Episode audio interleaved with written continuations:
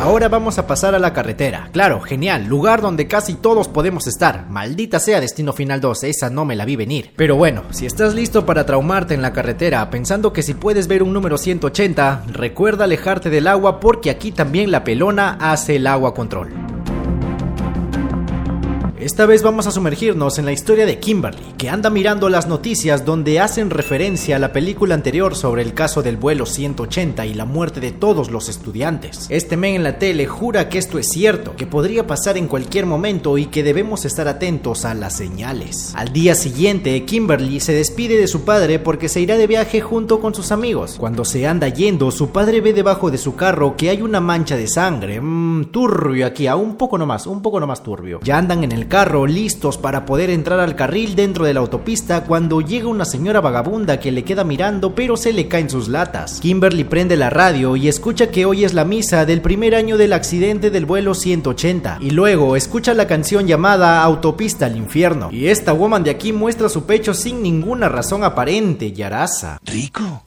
Rico mientras que sus amigos están fumando hierbitas mágicas. Su padre le llama y le dice que el carro está derramando líquidos y que sería bueno que lo revisen, pero su amiga le dice que todo está bien y que siga nada más. Ah, pero al rato está llegando un carro de policías y también pasa este camión con troncos que será importante para más adelante. Luego ven a este men tomando cerveza en el camión y una frase así de grande de beba con responsabilidad. Tamare, ¿no están bien en Perú esta película por si acaso? Y en eso sigue viendo más cosas que le hacen pensar que bueno, al menos en la 1 era como que más caleta, ¿no? Aquí literalmente te están diciendo qué va a pasar. Encima su carro es rojo, pues Kimberly sigue conduciendo cuando el carro de policías le pasa. Pero justo el tráiler con los troncos también entra y se le sale un tronco, matando al policía de inmediato y luego otro carro se choca y otro más y luego otro más y Michael Bain estaría excitado con esta escena. Rico. Y al final, Kimberly es la que queda viva y ve como el tráiler sigue explotando carros y va hacia ella y muere. Pero se despierta porque lo que acabamos de ver es una premonición de Kimberly de qué es lo que va a pasar. Y les dice a sus amigos que habrá un gran accidente en la carretera y que todos morirán. Y dice, ah no, taré huevona y se pone en medio de la vía para que nadie pueda pasar. El policía llega hasta donde está ella para preguntar qué es lo que está pasando. Y ella le dice, habrá una gran carambola.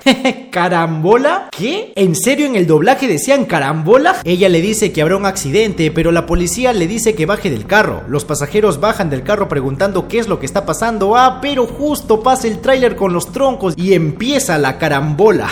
y ella ve en un letrero el número 180 y justo un tráiler de carga con autos se desvía y se lleva a sus amigos matándolos dentro del carro. Todos son llevados a la comisaría para que rindan declaraciones y aquí vamos a conocer a los sobrevivientes. Evan, el que se ganó la lotería ayer, Nora y Tim, madre e hijo, Katherine, Rory, el que le gustan los polvos mágicos, Isabela, una mujer embarazada, que la verdad yo no vi en la visión que ella explota su carro o muere, Eugene, un profe de secundaria, y Thomas, el oficial de policía. Kimberly les dice que ella vio cómo es que explotó todo y da como referencia lo del vuelo 180 donde saben lo que pasó ahí. Llega su padre y todos se van. Kimberly le dice a su padre que tiene un presentimiento de que esto aún no termina y al rato vamos a ver a Evan, el men que se ganó la lotería, que se anda comprando su Mac obviamente y tira los tallarines por la ventana. Mal ahí, Evan. Eso va en la basura, cagompe. Anda parado y sin polo y la muerte empieza a ser de las suyas, haciéndole caer esta cosa de aquí en su comida. Y cuando la mete a su microondas, explota. Se asusta y cae su anillo al desagüe. Y este men, en vez de estar pensando en el microondas, mete su mano para sacar su anillo. Este men merece morir por estúpido porque encima mete su mano con su reloj puesto. ¡Qué idiota! Todo empieza a quemarse, obviamente, pero logra sacar su mano. Saca el extintor que se compró en la cachina y no hace ni pincho, pe mano. La pelona cierra la ventana, pero agarra una silla y logra salir de allí antes de que explote todo. Pero cuando se está yendo, se caen los tallarines que tiró hace un momento. Parece que la escalera también se va a caer, pero parece que se salvó porque... ¡Ah, no! Olvídenlo. Mientras que por el otro lado Thomas anda investigando sobre el accidente del vuelo 180, descubrimos que Alex murió por un ladrillo en la cabeza. Amare. O sea, sobrevivió a muchas cosas, pero su kriptonita fue un ladrillo. Todos los sobrevivientes andan viendo las noticias donde está pasando las notas sobre el accidente que tuvo Evan y todos se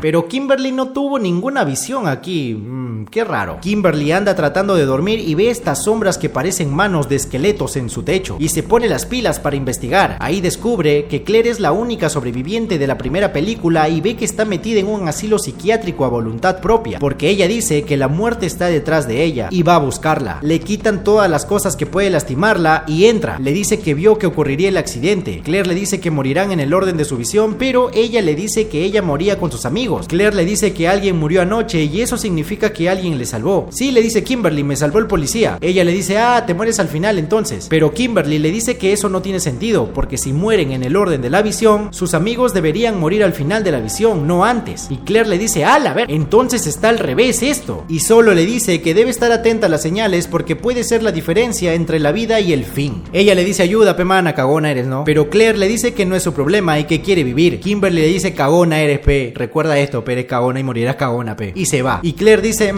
me dijo cagona, creo que voy a reflexionar un poco en sus palabras. A la mañana siguiente, Thomas dice que ya habló con los demás y que hoy se reunirán todos en su departamento. Y además le dice que hace un año le asignaron el vuelo 180. Pero Kimberly empieza a ver pichones y le dice que es una señal. Los que siguen es Nora y Tim y aquí está bastante interesante porque Kimberly recuerda exactamente cómo es que pasó su visión. O sea, Alex en la película anterior tuvo que ver una nota en donde indicaba el proceso de cómo pasaban los cables quemados para que pueda ver quién seguía. Y aquí simplemente Kimberly se acuerda de todo. ¿What? Mientras que por el otro lado, Nora y Tim están en el dentista y Tim le dice... Si me anestesia y despierto con los pantalones abajo, no pagues. Y yo que recién entiendo esto. Ofertón, ¿eh? Que diga turbio, sí, sí, turbio. Y su mamá se ríe de, jaja, qué gracioso, ¿qué onda con su viejita, eh? Entra y mientras habla con su dentista, la pelona anda haciendo lo suyo, dejando caer agua en el enchufe y unos pichones empiezan a golpear la ventana. Y la muerte como que ya tiene una manía con controlar el agua, ¿no? Porque de esta manera el agua llega hasta sus pies de Tim, mientras están que le curan sus dientes. Y por eso, manos, no fumen y cuiden sus dientes, ¿eh? Ah, pero justo entra un pichón en la sala de espera, mientras que el dog lo deja ahí solo. Ta, qué negligente también, ¿ah? Y que se le cae un pez de juguete que estaba encima de adorno y como está con la anestesia está medio estúpido y no puede sacárselo. Parece que F por él, pero la enfermera lo ve y lo termina sacando de su boca. Parece que ya está todo bien, lo lograron, están saliendo cuando llega Kimberly con Thomas diciendo cuidado con los pichones. ¿Qué pichones? Le dice esos pichones. Ah, esos pichones, los voy a espantar. Sí, eso haré porque, porque escuché cuidado, cuidado con los pichones. De, de seguro quieren que no tenga cuidado con los pichones, sí. Pero justo están levantando un vidrio y se le cae encima y F por huevón. Thomas le dice que Nora no irá a la reunión porque quiere estar con su hijo. O bueno, lo que queda de él, ¿no? ¿Qué? ¿Qué? ¿No, ¿No es verdad? ¿No es verdad? Kimberly y Thomas llegan hasta su casa y al rato llega Claire. Uf, y ahora sí se van a buscar a William, el men forense de la vez pasada, ¿te acuerdas? Que al parecer sabe mucho de la muerte. Y aquí tiene una conversación bastante interesante revelando una buena data, como que solo la nueva vida vence a la muerte. Y William le dice... Debes seguir las señales. Kimberly. Y bueno, pone esta carita. Turbio aquí ya, pero tierno. Turbio, pero tierno. Andan en una gasolinería y Kimberly ve una visión que está conduciendo una camioneta y se hunde en un lago. Thomas dice, "Mm, espera, una mujer embarazada estuvo en la autopista. Entonces piensan y caen en la conclusión de que si nace un bebé que hubiera muerto en el choque, sería un alma que no estaba en la lista de la muerte. Entonces alteraría la lista y sería como un nuevo comienzo. Claro que sí, yo no tengo fallas en su lógica y tampoco dudas. Y tampoco sé por qué rumbo va esta saga, maldita sea. Y así, Thomas usa su poder de policía para que busquen la placa del carro de Isabela y la ponen como robado. Bien ahí. Mientras que los chicos andan llegando a la reunión, pero casi este men se muere en el elevador y está locazo con sus polvitos mágicos que le dice a este men. ¿Es porquería de perro? Oh. Andan todos juntos, reunidos, y Nora también está allí. Qué bueno que haya ido, ¿no? No, no, que no que quería estar con su hijo. Y allí le dice, ah, bueno, yo sigo entonces, ¿no? ¿Cómo es? Entonces Kimberly le dice que si ve una visión, ella avisará de qué cosa pueden evitar. Por ejemplo, si ella ve una lagartija, cuidado con la lagartija. La idea de Claire es que todos permanezcan allí para poder cuidarse entre todos. Pero Nora dice, bueno, yo me largo. Si me muero, me muero. Ahí te voy, mijo. Mientras que los demás también deciden irse. Nora está junto a Eugene y toman el ascensor, donde está este señor raro de aquí que tiene partes de maniquís y este Garfield. Mientras que Rory ve una señal sobre un señor con Garfio, entonces dice, ah, a ver, hay que avisar a Nora sobre este señor con Garfio, la puede matar. Eso es lo que significa, la puede matar. Así que la llaman y le dicen, cuidado con el señor de Garfio y esta señora se pone locaza obviamente porque atrás está el señor con Garfio y justo el Garfio se atora con su pelo y Nora se vuelve más locaza, se abre el ascensor y se cierra mientras que la cabeza de la Nora está atrapada y el ascensor sigue subiendo y así pierde la cabeza. Y F. Al rato llega Ojin bien pinche locazo por lo que acaba de ver y dice, mano, yo controlo mi vida, no pueden hacerme esto, taque cagón. Le quita el arma a Thomas y trata de matarse pero no dispara. Va a ver qué onda y la arma estaba cargada. Entonces piensan y dicen, chale, entonces no le tocaba, por eso no pasó nada. No le tocaba morir. ¿Encontraron a la mujer embarazada?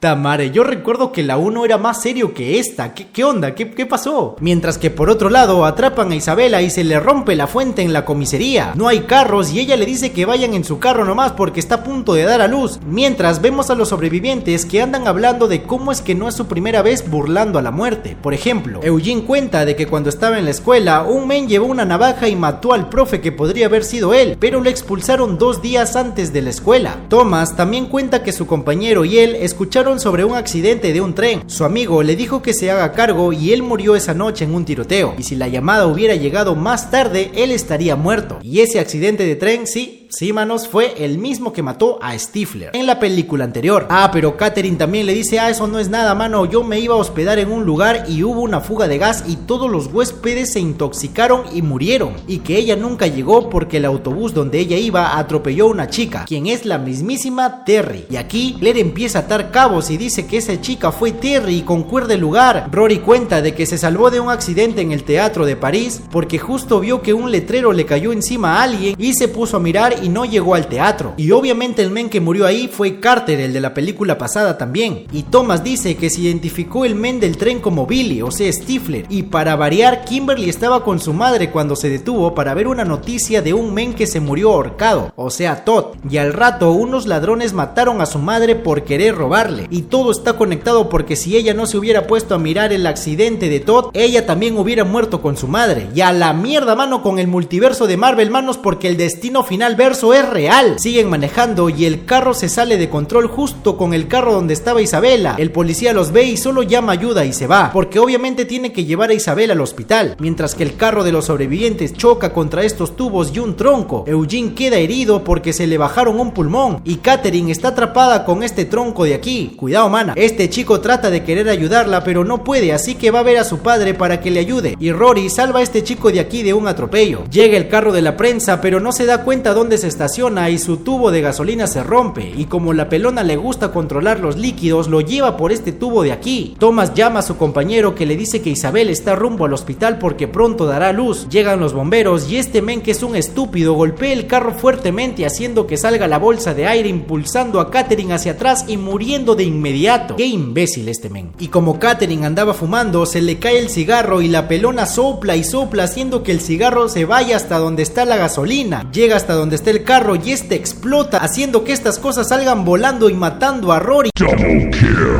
Está con Hag la muerte, ¿ah? Suben hasta un carro que le prestan y Kimberly tiene otra visión, donde ve que una enfermera llamada Calarger estaba asfixiándola en medio de toda la gente, ¿qué onda? Y cree que esta enfermera matará a Isabela. Mientras que Isabela anda dando a luz, Eugene empieza a sentir el verdadero terror porque la pelona va detrás de él, cerrando aquí, cerrando allá. Los chicos llegan y mientras que Thomas y Kimberly va a buscar a Isabela, Claire va a buscar a Eugene que está a punto de morir porque la pelona está por desenchufar su oxígeno. Thomas atrapa a Calarger y Kimberly llega hasta donde está Isabela y el bebé nace. Y parece que todo se arregló, sí, felicidad, dice, porque acaba de nacer, uh, la pelona le devuelve el oxígeno a Eugene, pero Kimberly tiene otra visión donde ve que Isabela no murió en la autopista, o sea, esta chica tiene una visión tan increíble y se acuerda de eso, qué, qué increíble. Y entonces ve que ella misma se lanzó en el carro al lago y luego Calarger la salva. Ah, pero Claire se va a buscar a Eugene y cuando abre la puerta todo explota y los dos mueren. Y otra vez doble kill su máquina la muerte sí, ¿ah? Una muerte más y hace Rampage, mano, Rampage.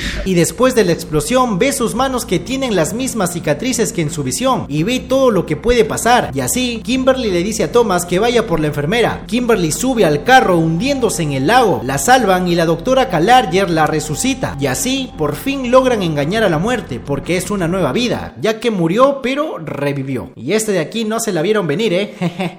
Pendeja la muerte. Y en esta entrega, como en la anterior, solo quedan vivos dos personas que son pareja, que están comiendo con la gente que conocieron en el campo. Te invita a comer porque sufrieron juntos un accidente, entonces dicen, oh, vamos a comer, Baupe. Donde este men de aquí llamado Brian le andan contando de que Rory le salvó la vida de un atropello de una camioneta. Ellos le dicen que espera, ¿le salvaron? Uy, este men está pedido, dice, y explota la parrilla de gas. y justo cae en su plato, pe. Qué cagones son los guionistas, pe. Y fin.